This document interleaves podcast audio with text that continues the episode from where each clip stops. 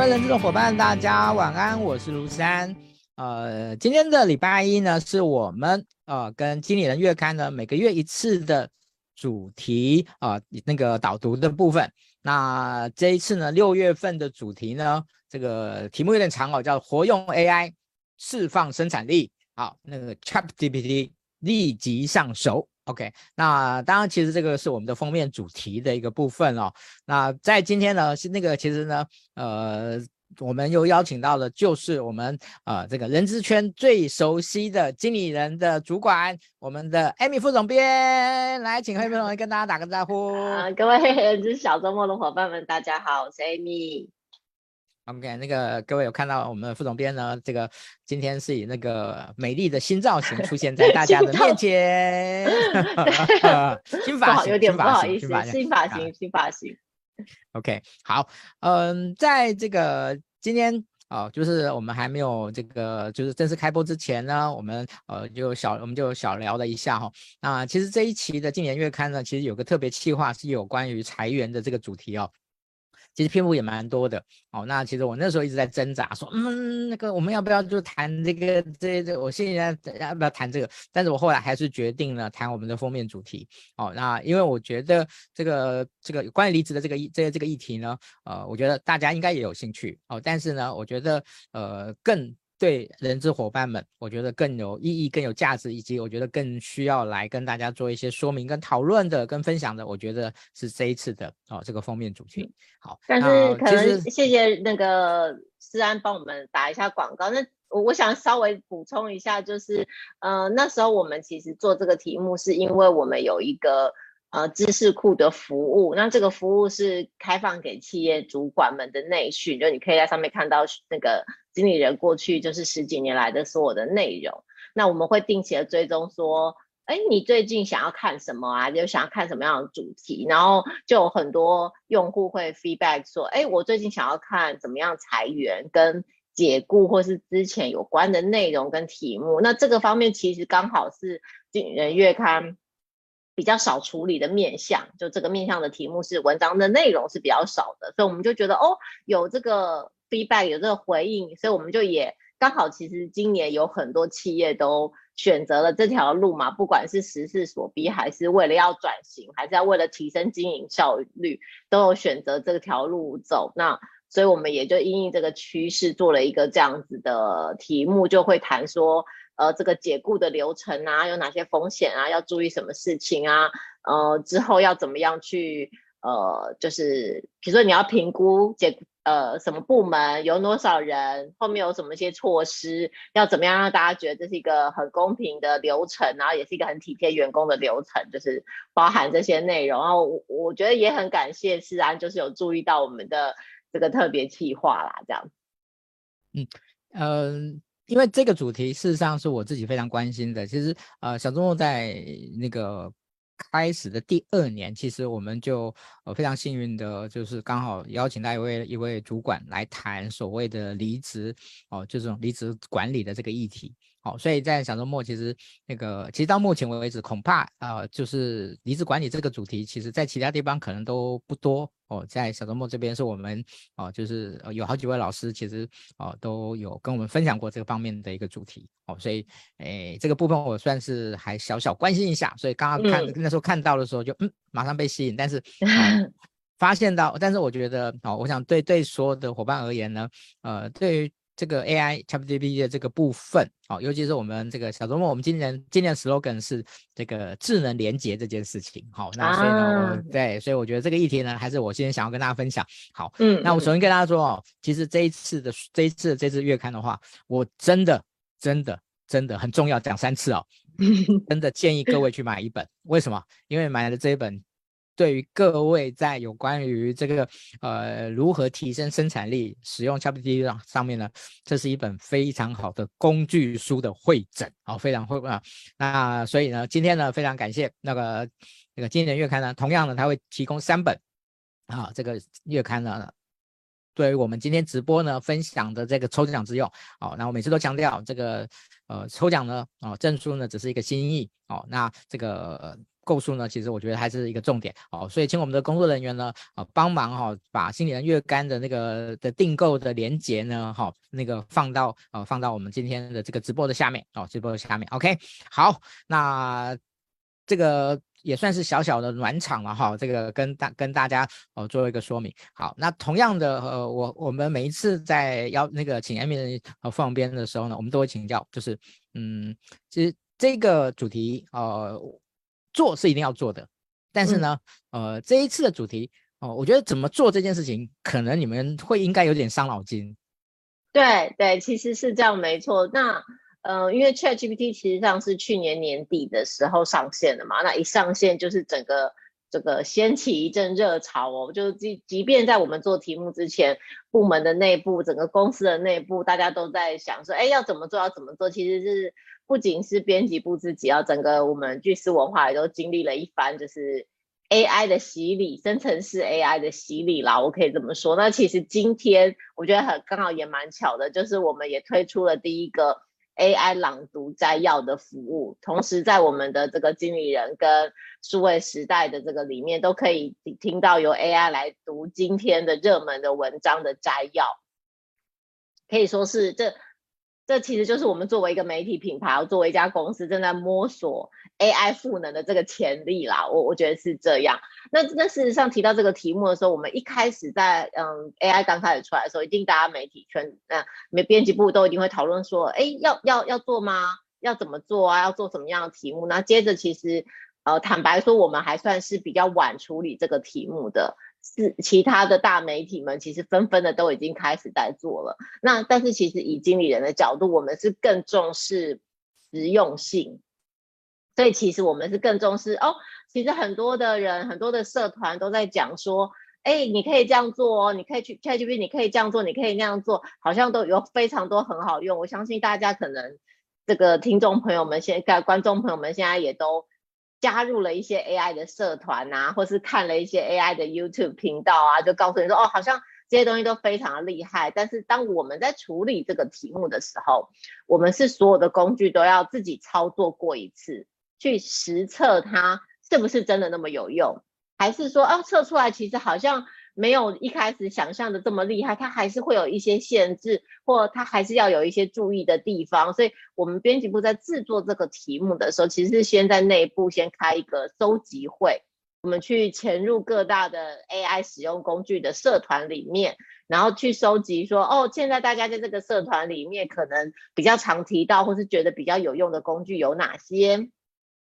然后再包含我们之前比较常做，就是哦，把市面上跟这个相关的书也拿来看，然后去采访所在这个领域里面很呃很积极去尝试这些工具的达人们，请他们跟我们分享他们使用到现在的心得，然后才把这个精炼过后，我们觉得真的很有用、真的很好用的工具就整理起来，我就是可以在封面上看到我们。So 大概目前这个这一次的主题整理它出来的是有三十九个，其实还蛮多，然后而且是尽可能是找就是广泛大家一般的工作者都可以用得到的功能，就不会是呃只有很少数或是很特定的职业或是很特定的领域会用到的功能，大部分都是呃广泛的行销啊、一般的文书工作啊都可以使用到的工具，算是我们。就是经理人对这个题目的回应，就是希望它可以成为一个真正替大家提升工作效率、提升生产力的工具。嗯，OK，其实在我自己在看这一期的月刊的时候呢，就其实发现到，就是其实那个篇幅哦，真的是呃，跟相较于之前的主题的部分，其实大概应该至少多了四分之一到三分之一。对对对对，的部分，将近五十页。所以，我跟各位说，哦，他基本上是已经是把工具书呢，再做一个有效的会诊，OK。是，好，那当然，你说如果要真的可真的更细节、更丰、更更多的话，当然你可能还是你可以照，你可以照照里面的一些呃所揭露的一些书籍哦，再去看哦。这个其实从这另外一个角度呢，其实呃，经理人月刊也帮我们呢，对于哪些书呢是叫我有用处的，其实也帮我们做了一些筛选哦。其实那虽然我们哦那个虽然我们不不用特别这个去强调这件事情哦，那其实是可以这么说的。OK，好，那。嗯，其实我自己呢，在这段时间呢，我自己也做了一些尝试，然后呃，我自己呢，在那 YouTube 上面呢，就下载了很多这个怎么操作啊一些新的，但是呢，我发现到那时候真的很麻烦，因为那个 YouTube 上面的一些东西呢，哦，你还要把它暂停，然后把它那个抄抄录下来，然后之类的，嗯，这次不用，那个经理人月刊都帮你把它做了一个相当好的整，嗯、相当好的整理，OK，好。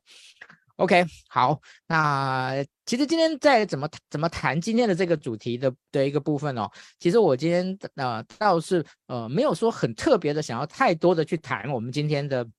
的这个这个月刊的内容哦，因为我觉得这次月刊内容我刚才提到它是比较属于对于这种工具的整理的这样的一个一个这个就是优化的部分。好，那我反而比较想要来跟呃副总编来谈，就是呃在。像你们这次在访问这些人的时候，呃，他们自己在看待这个工具的时候呢，是持一个比较呃比较正面的，还是其实持一个比较呃可能呃悲观威胁的这样的一个一个一个角色？那呃，其实每这这一次其实找了很多大神级的的的人哈、哦，所以这些人他们在你在你们采访他们过程中，你觉得他们提供了一些什么样的爱一些想法，让人特别印象深刻的？哦，其实。我我觉得我们采访的所有在各领域使用这些工具的采访受访对象，就甚至包含有台北荣民总医院啊，有金融业啊，也有呃文案撰写的啊，也有工程师。其实所有人都是抱着比较正向跟乐观的态度哦。那我我觉得是大家都很。乐于或是非常积极的去尝试使用它的方式，但同时他们也没有人会认为它是一个万能的工具。其实很甚至于我们可能一开始问说，你觉得要怎么样去使用它，他可能就会说，一开始就是你要先认知它的限制在哪里，才有办法好好的去使用它。所以我觉得是这个工具他们会认为很好用，但同时他们也是非常明确的知道。这个工具有它的限制，有它的优点，所以你要善用这个工具，就是要知道它在什么地方可以发挥出很好的作用，在什么地方其实不需要靠 AI 的这个工具。你想要在这些地方使用 AI 的工具，反而是很容易，嗯、达不到效果的。比如说，之前常常会有他说有一种有一种心态叫做竞争心态，就你如果你会认为说。AI 可能会威胁你，AI 可能会取代你的工作，这种竞争心态就很容易让你去想要去找出 AI 的缺点。就比如说，哦，你问他一个问题，他都瞎掰；你问他一个跟事实有关的问题，他都答不出来；或是你问他一题很简单的数学，他也答不出来的时候，哦，你就会觉得那其实 AI 也没什么嘛。AI 常常都很多事情，这些事情人很容易就做得到，或是你用搜寻引擎很容易做得到的事情。但是 AI 好像其实做不到啊。他说，如果你一直用竞争的心态，你就会没有办法发掘这个东西的好处，然后你就会尽可，你就会看了很多它的缺点哦。但是如果你转为转换成另外一个心态，是这是他就会是你的很好的同事，他是你的秘书，他是你的助理的话，那你就会想说，如果他是我的助理，他是我的秘书，我有什么事情可以交代给他做？换这个角度想，你就会发觉，其实它是一个很好用的工具，因为它就是一个无时无刻你都可以跟他聊天的工具。你缺乏点子，你需要脑力激荡，你想要有一些草稿的生成，你想要从无到有先得到一些呃文字的描述的时候，你其实都可以用这个 AI 的工具，而且你可以反复的使用很多次的答案，然后你也可以透过训练让。这个工具的答案越来越精准。那我们这一次其实采访了蛮多人，不止呃包含企业案例，还有个人的案例。我我觉得真的是可以，就是大大家可以真的可以看一下，大家对于那个 AI 的使用方式有什么样的建议，还有他们认的，就是对于跟 AI 一起工作的心态到底是什么？嗯，是，谢谢那个副总编哦。呃，其实这个。嗯，协作的心态跟竞争的心态呢，我觉得真的是一个非常重要的一个呃一个基础的 mindset。好，那其实在，呃这一个这次的月刊里面，其实我觉得哦，在一开始的时候呢，就非常提纲挈领的把这样的一个想法、这样的一个心态提出来啊，我觉得其实很很重要。那嗯，其实我我我在这边，其实我怕我忘记哦，所以我先先先提出来一下哦。其实我觉得作为人资工作者，人资工作者。那对这件事情，就是 AI ChatGPT 这件事情，我我自己一直个人的的的一个看法是，呃，我觉得接下来可能。呃，我们会面临一个很大的挑战，就是很多的企业的主管，好，或者企业老板，他可能会要求我们人资工作者，我们怎么样去呃去设计，哦，去哦去呃去导入一些一些机制，让所有的员工能够更有效的去运用这些工具，然后来提升他们的的能力。好，所以对于呃 HR 而言，其实我觉得我们可能呃有一个很重要的一个一个。先要去了解的点，好，这是我接下来想要请教呃副总编的，就是对于什么样叫做提高叫工作效率这件事情，好，其实大家都谈哦，AI 可以提高工工作效率，但是怎么去界定这件事情？嗯，在这一次的访问里面，我觉得有很多的的不同的这样的一个访问者也都提出了不同的观点，那这个部分可不可以请您来跟大家说明一下？哦、呃，我好像想要先再回到最前面，因为我我我我记得有一次哈，就是我我看到我的朋友他在网络上就写的说，他看了好多介绍 ChatGPT 的文章，但是都没有人讲 GPT 这三个字到底是什么东西的缩写，然后所以他就去看了一下，然后我就想说，哦，对对对，但是其实我们就是在我们杂志里面是有很。明确的解释，我觉得是从这个东西来出发是蛮值得。就是 GPT 的这三个字其实是 generative，就是生成式的 pre-trained 预训练的，然后 transformer 是这个模型。所以生成就 generative 的意思是它可以给出一个有意义的回答，然后它有一定的记忆能力，你可以跟它连续的对话。那 pretrain 就是它是预先经过训练的，transformer 是一个语言的模型，所以。因为它是一个经过训练的很大型的语言模型，所以它可以用在文章啊、影像啊、音乐等等的生成，它是可以产生文本的一个模型。好，那从这个角度，我们可以来看什么叫做提升工作效率。但凡你的工作内容里面包含任何需要生成的，不管你要生成的是文字，你要生成的是创意。你要生成的是视觉图像，还是你要生成的是什么？只要它是跟文字、跟影像，甚至于它可以生成程式码，我相信大家应该有这个印象，就是它可以帮助你写程式。你只要告诉他你要写什么程式，所以只要是你需要生成哦，你也可以想象它可以生成表格，它可以解读数据，就这些模型能做到的事情，就是。如果你的工作环节里面有包含这些部分，你都可以考虑能不能使用生成式 AI 来部分的取代或是协助这个环节。那像我们其实这次有采访电脑玩物，他就说，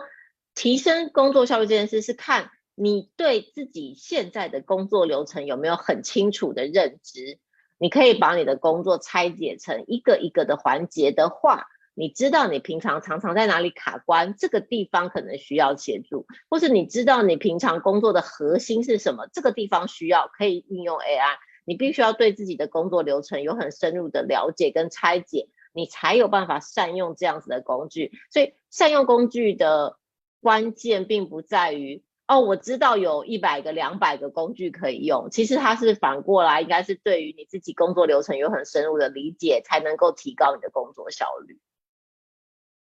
是，嗯，那个 echo 一下刚才那个副总编所提出来的，就是这个我们都知道，那个 ChatGPT 呢是很会写程式的哦，甚至应该说，呃，ChatGPT 应该有一个专门在写程式的的一个呃附属的这样的一个一个软体的部分。那嗯，有一次我跟呃一个算是他们算是程式教学的这样的一个、呃、一个前辈，哦，一个一个一个前辈在聊这件事情的时候。哦，他跟我提到一一件事情，我听完以后，我觉得哦，这件事情影响还蛮大的，就是呃，其实，在台湾这种软体工程师呢，啊，其实是可以。大分为两个类别的，什么样的？就是层次上，就是一个是可能他是科班的，然后他自己相对而言在，呃这种工在这种这种软体的的这样的一种撰写上面呢，他有能够很架构的啊，能够很很这种哦，就是呃相算是相对比较是高水准的这样的品质的这样的一群工程师。可是呢，台湾有更多的是属于呃透过某一些后后后面的某一些呃可能补习班或者是其他的一些教育机构啊助。或者他甚至是他自学，然后来来从事这个软体工程的部分。好，那当然这样的学习，也有些人能够突破程度，然后达到这种更高阶的。可是大可能很多人他可能是属于呃那个我们那个他们的说法叫码农哈，就是专门这个很做辛苦的这样的一种一种那种那个在编码的人。那这些人其实呃在接下来其实很容易被我们那个就是这个 AI 所编写工程师的这个部分给取代掉哦，就好像呃这个动画也是现在的这个。动画业也是现在 AI 的一个非常重灾区哦，因为他们发现到那个以前要要要画图的那些很很基础工的这样的一种非常人工的部分，其实现在一个 AI 就可以抵十个人哦，只要他能够去拼一个，他懂得用 A 使用 AI 工具的部分。好，我想呃，其实这个倒是真的就是呃，可能在某一些产某一些产业或某一些性质部分哦，这个部分其实是会出现一些。呃，非常明显的，我们说摩擦性的这这种这种失业的状态出这种这种状态出现，哦，这个我我这个 echo 一下刚才呃副总编所提到的一个的一个部分。好，呃，在这一次的这个我们这这访问里面呢，嗯、其实对于呃就是呃在。金融业的部分，哦，就玉山银行的这个这个这个 case 的部分，嗯，哦，嗯，他们在呃使用 AI 这件事情上面，呃，因为金融业的产业比较特别，所以使用这 AI 这件事情上面的话，他们会相对的必须要有比较受到比较多的一些限制。好，那我觉得也许呢，这个限制的这种比较受限的这样形态，也许对于很多的产业而言，也许会有个相对一个借镜的的一个部分，因为现在其实也大家也会担心有一些呃可能呃就是可能治安的相关的一些问题的部分，所以这个部分可不可以请您也跟大家来做一个分享？呃，其实呃玉山金控他们是有很多局处，那现在比较大量会使用到 AI 的这个部分是。嗯，跟比较机密的这个资料是比较不会接触到机密的资料，应该这样讲。就其实现在大部分的，就是不能说大部分啦，很多的 AI 的导入其实都是处在文字客服的这个部分，不管它是文字客服或是语音客服，会运用到生成式 AI 的部分。那可能客服的这个导入的方式可能会像这样，就是呃，如果比如说可以想象生成式 AI，如果你问他一个问题。生成式 AI 是可以回答你嘛？那如果你的透过你用你自己家的资料库去训练的话，那其实 AI 是可以根据哦我自己公司的资料库做，让它可以扮演一个客服来回答问题。可是呢，如果要每一次都是直接经由 ChatGPT 来回答的话，这样子的客服的效率可能会不够高，因为他要每一次都要再问一次 ChatGPT 嘛。那使用 ChatGPT 也是要付费的。所以他们通常会这样做，就是从各顾客的问题当中，首先去抓一下顾客想要问什么，先抓一下顾客的关键字啊，比如说顾客想要问说，哎，信用卡怎么开卡？好了，那系统就会从这个顾客讲的话当中去抓到信用卡跟开卡，那他们已经预设好了，如果听到这两个关键字。会回答什么脚本？那中间这个听到关键字的技术，就利用 AI 就可以从顾客讲的话当中去抓这个关键字是什么。那抓到了这个关键字之后，再用事先准备好的这个脚本语音来回到答案。那么在玉山金目前这个有三百条的电话客服当中，已经有三十条是导入这个 AI 的聊天机器人来做语音服务，所以它很快就可以辨识顾客讲的关键字，然后转接到你可能比较需要服务的内容，就在转接到就是适合你的回答，可以缩短百分之七十五顾客等待跟操作的时间，因为大家都可能都对于这个金融业的客服都有一个既定的印象，就是哦。要等，要等，一直按，一直按，最后还是等不到人。所以透过这个方式，系统可以本身不用接到真人，通常系统就可以解决你的问题，因为他们已经设定好抓取这个关键字解决问题。但另外一方面，就会像刚刚思安讲的，其实金融业会牵涉到很多机密的资讯，他可能没有办法把他的资料提供给。OpenAI 来做训练，这是牵涉到机密资讯。大部分的时候，我们也不建议企业这么做，因为它是一个开源的这个公司嘛，所以你可能不会随便就把你的机密资料放上去。你其实是考虑说，我自己怎么样在我企业的内部去做这件事情。我我有没有可能训练一个我自己的 AI 模型哦？那其实我们这次采访的是这个玉山金控的科技长，他就说，其实有一个新技术出现的时候，首先应该是大家要能够一起去想，这个新技术可能会用在什么场景里。那在设想的过程，这个是首先是由这个大呃这个金融科技的这个领领先的这个科技长，这个科技的部门去。设想说可能运用的场景，那接下来就是普及化，所以你必须要，比如说替公司的高层开设一些专专门的班来解释现在的技术潮流是怎么样啊。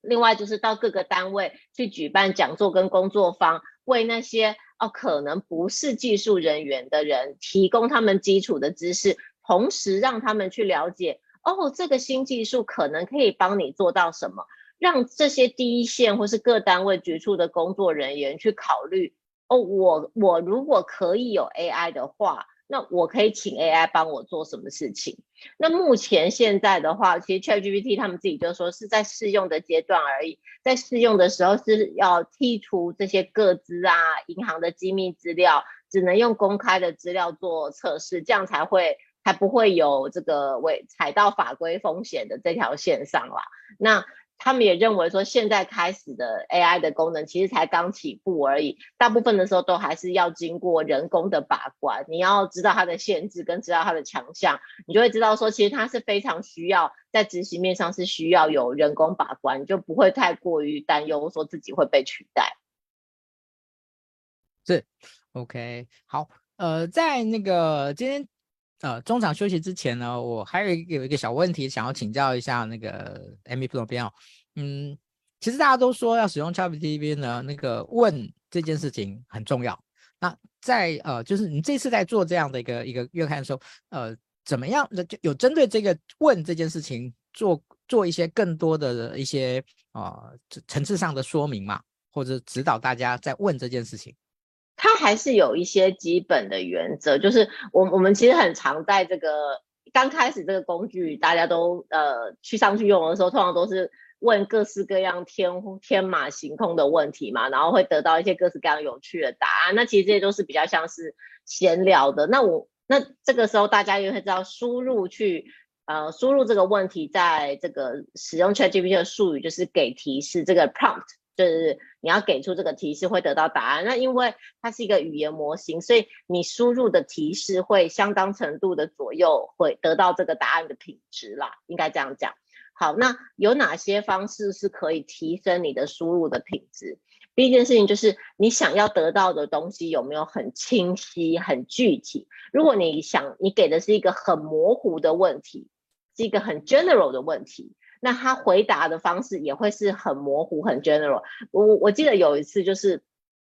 我可能就是试用他的时候，我就会说啊、呃，请你给我一个某个日本的某个城市，它有什么著名的景点。然后他就洋洋洒洒的写了一大堆，然后我就说，那，呃，你可以把它排成一个旅游计划吗？他就就是又噔噔噔噔排出了一个旅游计划。这时候我就突然想到说，哎，其实我的旅游计划应该要有一些特殊的性质，比如说，它应该要呃在路线上是，假设我要自己开车，它在路线上要很顺，要接得很顺，或者是说依照我参加的对象，啊，我里面有小孩，所以我是不是应该要请他提供一些小孩子会喜欢的景点？对，你想要的东西，如果越清楚、越清晰，你有明确的目的的时候，他就可以给你很具体、很明确的答案。那在一连串的对话，因为它大家都知道有很多，它可以同时开启很多对话嘛，在同一个对话串当中，最好谈的主题是同样的主题。你在同一个对话当中，它因为它会记得之前你们聊过的事情，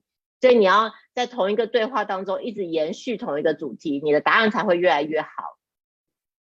接下来就是你可以在，如果它是一个很广泛的问题，你可以请他具体的扮演做角色扮演啊。如果你今天想要问的是行销方面的问题，你就会请他扮演行销专家；如果你今天想要问的是翻译的问题，那你也可以请他扮演一个就是语言的专家，或是你可以请他扮演一个城市设计师。如果你想要问他跟城市有关的问题，你可以请他做一些很具体的角色扮演，他才不会去。给你太过天马行空的答案。那你尽可能像这个 prompt 就有人说，你可以写到多详细，是可以非常的详细。你给他很完整的背景资讯，他就比较不容易自己脑补出一些答案。他比较容易就是依照你的背景资讯去给东西。那最后就是，如果你输出就是你想要得到的答案是有一些基本的框架，比如说你要用来做报告，你是要用来做简报，你是要用来列点，你其实可以一开始就告诉他，哦，我想要做成简报的大纲，所以请你给我三点，每一点十五个字。像这样子很明确限定内容跟格式，它就比较容易可以按照你一开始就想要的格式去吐出输出它的答案的。所以这就回应到说，并不是说有了 AI 之后，你就什么事情都可以靠 AI，因为其实输入这个提示的这件事情也是需要技巧，你还是作为工作者，你还是需要非常明确的知道你想要什么东西。你需要的资讯有哪些？你想要 AI 帮你完成什么？有了这些资讯，有了这些背景的知识之后，你才有可能从让得让 AI 可以发挥它比较大的效益。不然你可能都会觉得说，它其实不好用啊，因为我每次问他，他都给出一些瞎掰的答案，或是给出一些我要进行大量修改才可以使用的答案。那可能其实你应该去。先试着去修改你的提示的方式，也许你得到的答案需要修改的程度就会下降。谢谢副总编哦，我想这个提问的这件事情呢，真的对大家的帮助是非常大。其实你刚才举的那个例子，哇，我刚才就非常的就就想说，哇，对，其实这那个就是。就是怎么样去呃不断的添加更多的细节，更多的这样的一种限制的条件，那我觉得它真的就可以做出很多的有趣的这个部分。其实我那个我想，但如果有用心玩过的人，其实大概大概都肯定有尝试有有体验过这件事情。呃，其实我会比较呃着重在什么地方呢？比较着重在嗯，就是这个 Amy 副总编呢，做一个文字工作者。哦，以及这个媒体的产业的这件事情呢，哦啊，他们在看待这个 AI 跟 ChatGPT 的这件事情上面呢，他们的一些比较切身的的一些一些感 想跟感受，哦，嗯嗯，呃，受影响比较大的一个一一个一个产业哈，那个哦，其实那但是对于啊，我我首先问有去问呃的一个问题啊，就是你你们觉得看当你们念出来的那些所所阐述那些文字。你们会给他们什么样的评价呢？那些文字所产出来的部分？哦，其实坦白说，因为它真的是一个语言模型，所以你说他写的不好吗？其实不会，他甚至可以说他写的蛮通顺的。你你可能不会说他文笔很优美，或是文采很高，但是我我觉得他作为一个语言模型，他也不负众望，就是他可以产生出。平时的通顺的文字，你只要给他确定说，哦，你告诉他要写什么，然后他确实是可以扮演到这个角。所以，呃，我我们其实之前刚开始的时候，就有大家很多同事都在讨论说，哎，那我们是不是什么稿子，是不是以后可以给他写啊？简单的稿子是不是可以给他写这样子？那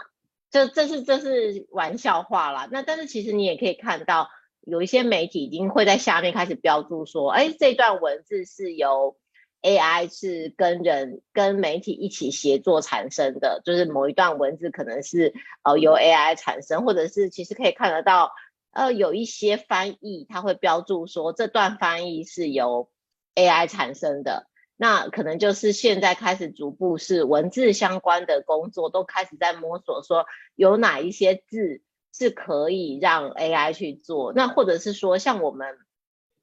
除了杂志之外，还会有网站嘛？还会有网站，会有每天会有很多的这个社群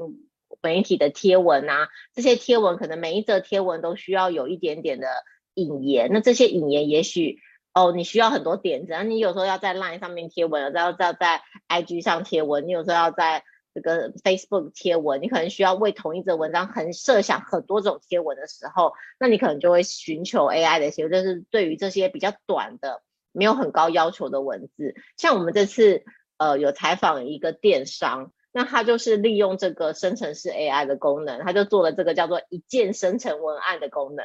就是那他能做的事情是什么？就是针对商品的说明嘛，他的要求不高，只要正确，你只要给他正确的说明，他就会把它转变成一个文案。那你给他说，呃，我今天有周末折价一百这个关键字，然后设定说，哦，我是要放在什么管道，所以字数是多少？有些这些基本的格式设定，你就可以一键生成文案。所以，所以我是我是其实是蛮乐观，就是觉得。以后你可能会对于如果你要写的东西是这些东西不用花很多脑力写的东西，你可能就慢慢可以交给 AI。那你可能把你的脑力可以用在就是更困难的事情上面。嗯，好，呃。其实我有一个朋友哦，他本身其实是写啊，就是文字工作者哦，那他写了很多散文，他写了，那他自己呢啊，到目前为止他已经用这个 ChatGPT 呢写了两本书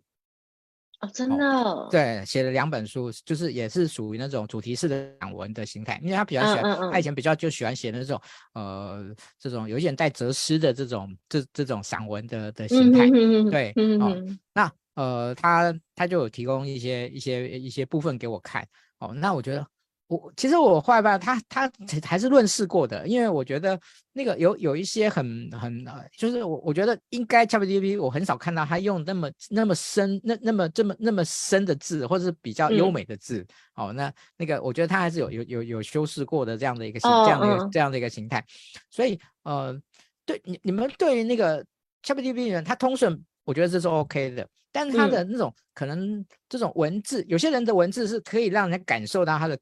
独独体性、他的个别性的差异性的。那这个部分你们怎么看待？其实我我觉得一完全完全没错啊，就是 ChatGPT 它产生的东西通常都是比较像是初稿，或者说颠倒过来，你人写完了之后，你可以请他帮你挑错字。你可以请他帮你针对于哦，你觉得可能需要润饰的地方，请他提供润饰，就是你自己有先写，或者是说像刚刚前面讲的，你可以有一个初稿之后，再让他呃呃，再经由自己的手去写的跟 AI 不一样。像像其实我自己有试验过哦，我想要写一个某一个主题，那我可能目前的构思是比较是大纲的阶段。我在构思大纲阶段，那我可能就会请 ChatGPT 针对这个大纲再提供更好的内容，或是针对这个大纲提供更完整的大纲。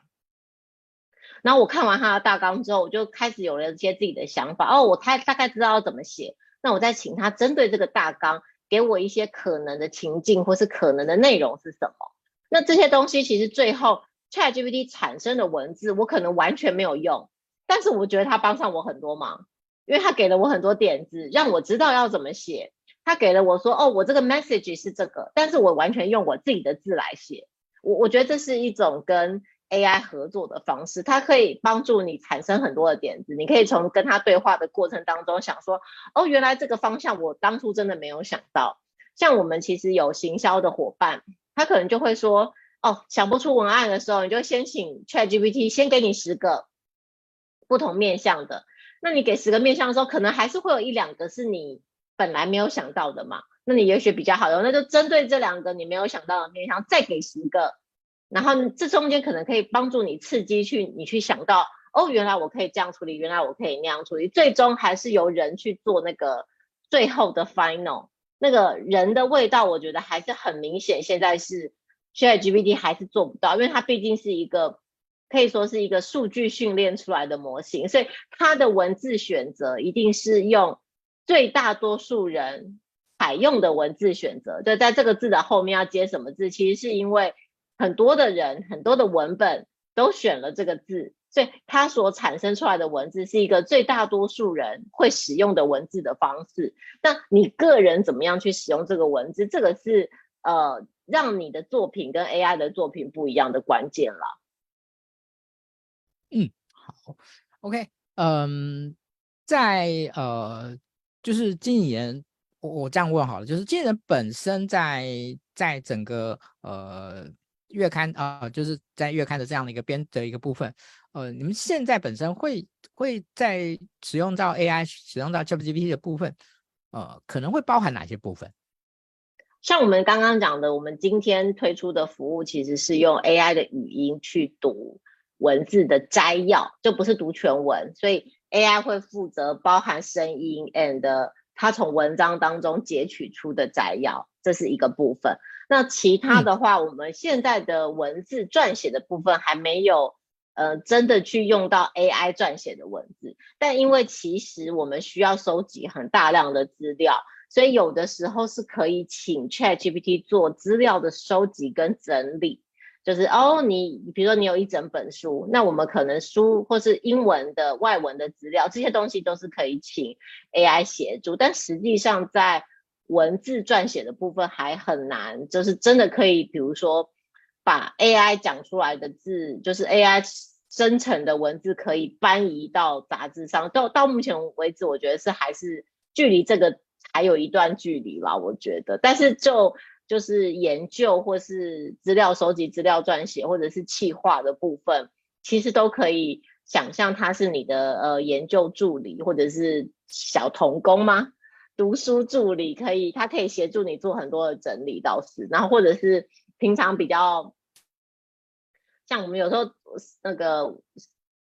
比较枯竭的时候，需要想出很多文案的时候，也会求助。ChatGPT 就是提供一些文案，就像是你在开会需要做脑力激荡的时候，你就多了一个，也是跟你一起做脑力激荡的虚拟伙伴哦。就是大家还是会，比如说我们现在有有这个脑力激荡的会议，还是一样，大家都会一起在那里做脑力激荡。但同时，我们也会询问，也请 AI 一起加入这个脑力激荡的行列，然后让它提供给我们更多，就是有可能我们本来没有想到的面向了。是。OK，呃，呃，副总编辑是编辑的这个角色。那呃，我觉得创作者跟编辑的角色，哈，大概大概应该呃，大家都知道那个那个差异。好，所以呃，AI 它是在协助呃这个创作者呢，能够有更多的 idea。那协助编辑的部分，跟其实创作者的部的部分有的差别在什么地方？哦，我们其实是有试着想说，有没有可能，现在还在研究当中啦。因为像比如说，我们杂志会有杂志的体例，那意思就是说，哦，某比如说，呃，周末的小周末的周好了，嗯、其实这个有错步的周跟没有错步的周是通用的嘛，但我们在杂志上会用没有错步的这个周，就是是杂志的体例。那像这种修，呃，在收到稿件的时候，如果看到有错布的周，我们会把它改成没有错布的周，这其实是一个很。就他，他其实对编辑来说就是一个例行性的工作。那我们就会想说，那这样子的工作是不是可以请 AI 来代劳？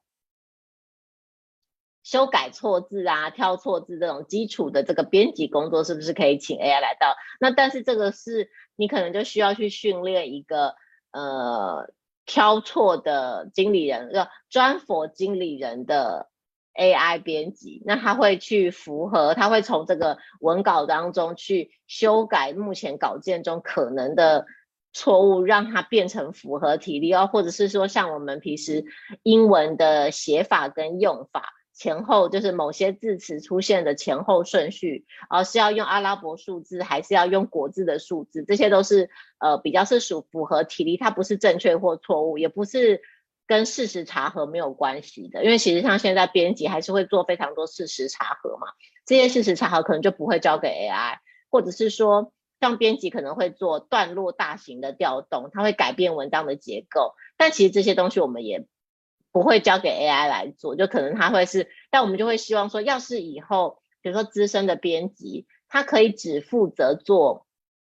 比如说事实的查核，或者是。呃，结构的建议、结构的调整，那这些基本的错字啊，或者是呃小的体力的修改，这些都可以。甚至于，比如说，如果呃作者就是呃记者们写出来的稿子，他就直接自己丢给 AI，然后 AI 吐出来的就是符合经理人呃文字撰写的规格的稿子，再交给。后面的编辑来看，我我觉得可能这样的流程也许会比较顺利，但这是我们设想中 AI 编辑可能可以扮演的事情，现现在还在研研拟的阶段了。后面你刚才提到了，就是有一个 for 这个经理人月刊所所这个或者编辑助手的这个 AI 的这这样的一种形态，它以目前的的的条件来讲，它需要什么样的一些一些配一些一些配套？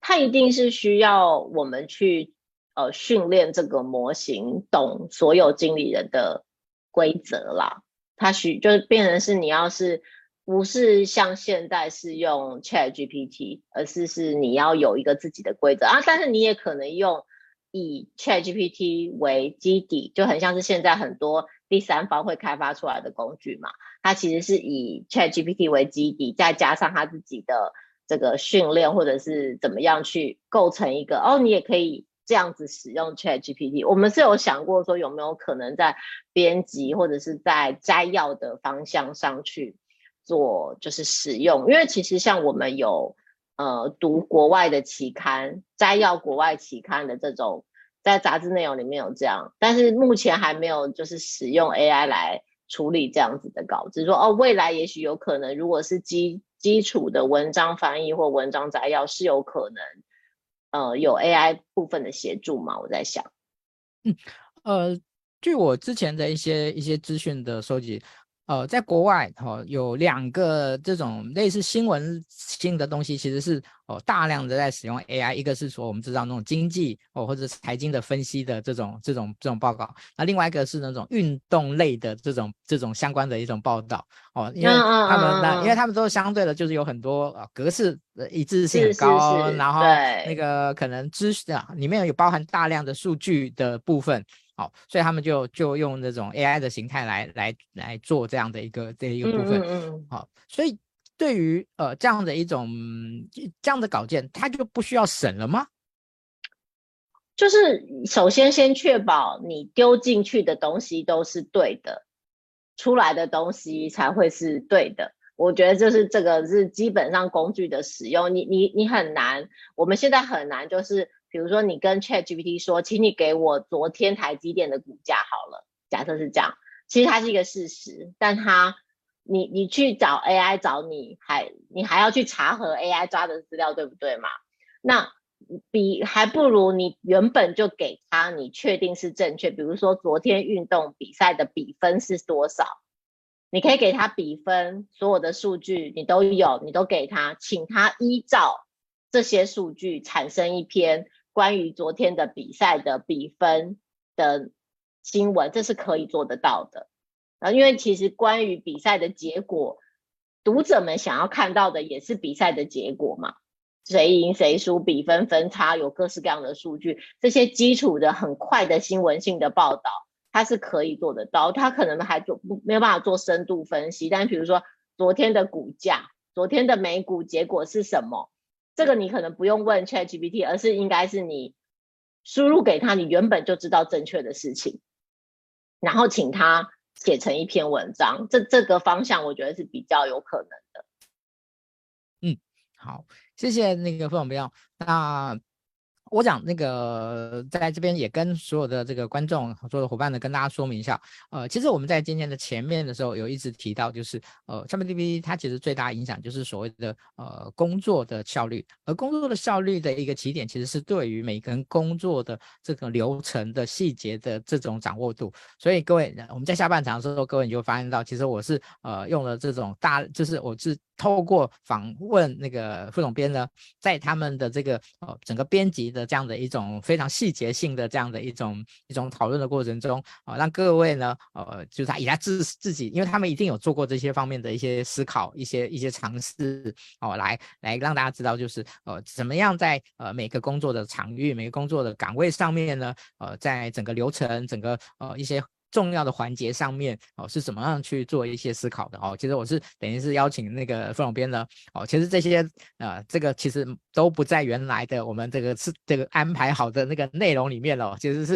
那个非常那个及时的这样的一个挑一个挑战啊。那啊，因为我我跟副总编这边现在已经也算很有默契了哦，所以他他也他也很热很乐意呢哦，就是来做这样的一个一个回应哦，让大家能够能够去了解哦他们的工作上面在呃今天的这个。这个主题上面的相关的一一些一些思考的部的一个部分。好，那其实你刚才提到的那个 AI 摘要的这样的一个部分，所以呃，它在